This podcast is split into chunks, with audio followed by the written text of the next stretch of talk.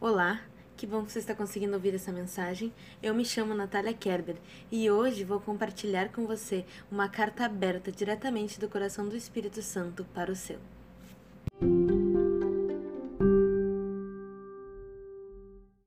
Se você tem a sua Bíblia aí, abra no livro de Neemias, capítulo 1. Hoje nós daremos início a um estudo sobre Neemias. Será uma série de áudios em que nós estaremos cada vez mais nos aprofundando na história de Neemias, que é rica em orações. Ela nos demonstra a necessidade de oração e de firmeza no trabalho de Deus e nos fornece um excelente estudo para aprimorarmos a nossa forma de contato com Deus. No versículo 1 do capítulo 1 diz o seguinte: As palavras de Neemias, filho de Acalias, no mês de Quiliseu, no ano vigésimo, estando eu na cidadela de Suzã. 2. Veio Hanani, um de meus irmãos, com alguns de Judá. Então lhes perguntei pelos judeus que escaparam e que não foram levados para o exílio e acerca de Jerusalém. 3. E disseram-me: Os restantes, que não foram levados para o exílio e se acham lá na província, estão em grande miséria e desprezo. Os muros de Jerusalém estão derribados e as suas portas queimadas. Tendo eu ouvido essas palavras, assentei-me e chorei, e lamentei por alguns dias, e estive jejuando e orando perante o Deus dos céus. Vamos parar por aqui. Neemias estava trabalhando em Suzã que era uma das três capitais do Império Persa naquela época.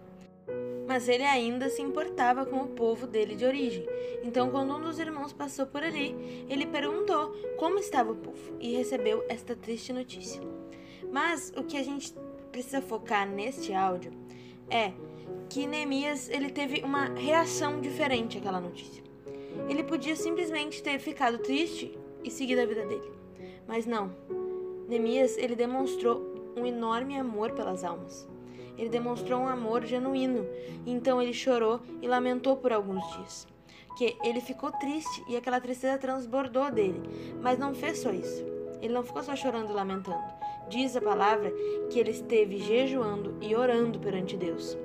Então o que aconteceu?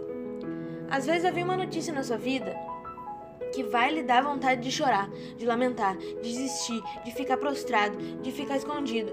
Mas a gente vê que isso não teria ajudado Neemias. O que ajudou Neemias foi que ele esteve jejuando e orando. Às vezes, quando a gente tem essa vontade de chorar e lamentar, nós precisamos dobrar o nosso joelho e orar. Orar, entregar para Deus, mesmo triste, mesmo o coração em pedaços, mesmo na sua vontade sendo só ficar deitado, você precisa vencer a tristeza. Você precisa vencer a tristeza. É uma guerra. Ela entrou para vencer, mas você não pode deixar a tristeza vencer. Você que tem que vencer a tristeza. Você tem que começar a orar, a jejuar, a pedir para o Senhor força, porque a alegria do Senhor é nossa força. Então, quando a gente agrada ao Senhor, quando a gente faz ele ser, ficar alegre, ele nos dá força. Então, quando a tristeza estiver dominando o seu coração, comece a pensar em coisas para agradar ao Senhor, para que assim Ele lhe fortaleça e você vença a tribulação, você vença a tristeza. Só que não pode acontecer é a tristeza lhe vencer. Isso não pode.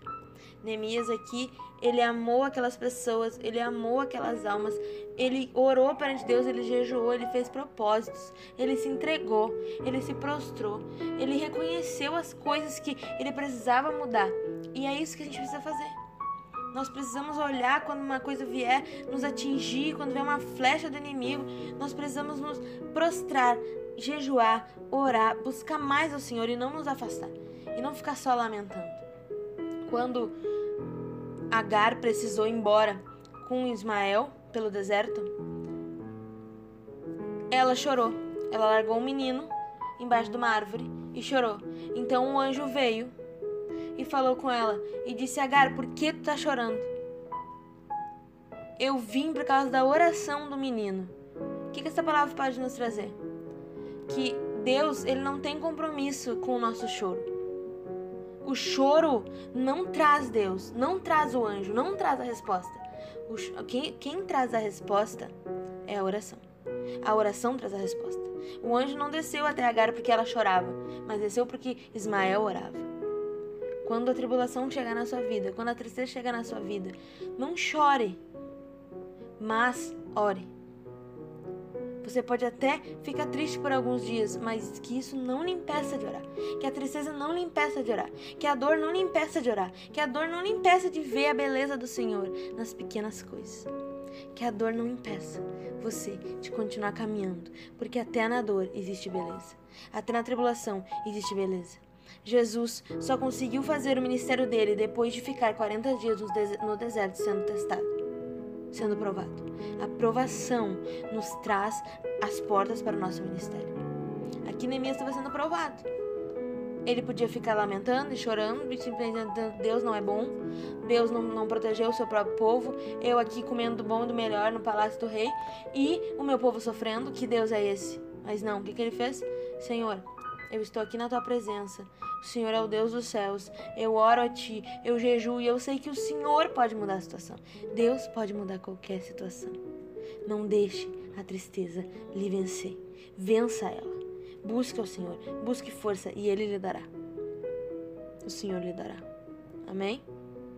Vamos fazer uma oração agora? Feche seus olhos, se você pode. Se não, pode ficar à vontade. Vamos orar ao Senhor. Deus, nós estamos aqui, Senhor, porque nós ouvimos a tua mensagem. Nós ouvimos, Senhor, o Senhor nos chamando no meio da tribulação.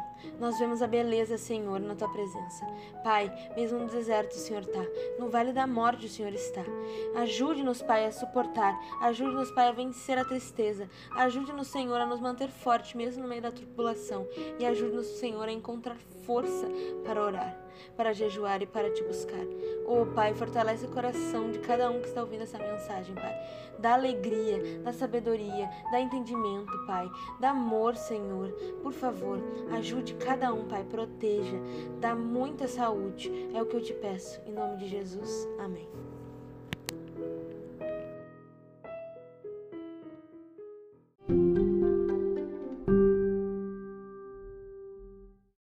Se essa mensagem lhe abençoou e lhe impactou, eu peço que você compartilhe com seus amigos, com a sua família. Vamos levar o nome de Jesus para o mais longe que conseguirmos, pois essa é a nossa missão: declarar as boas novas. Amém.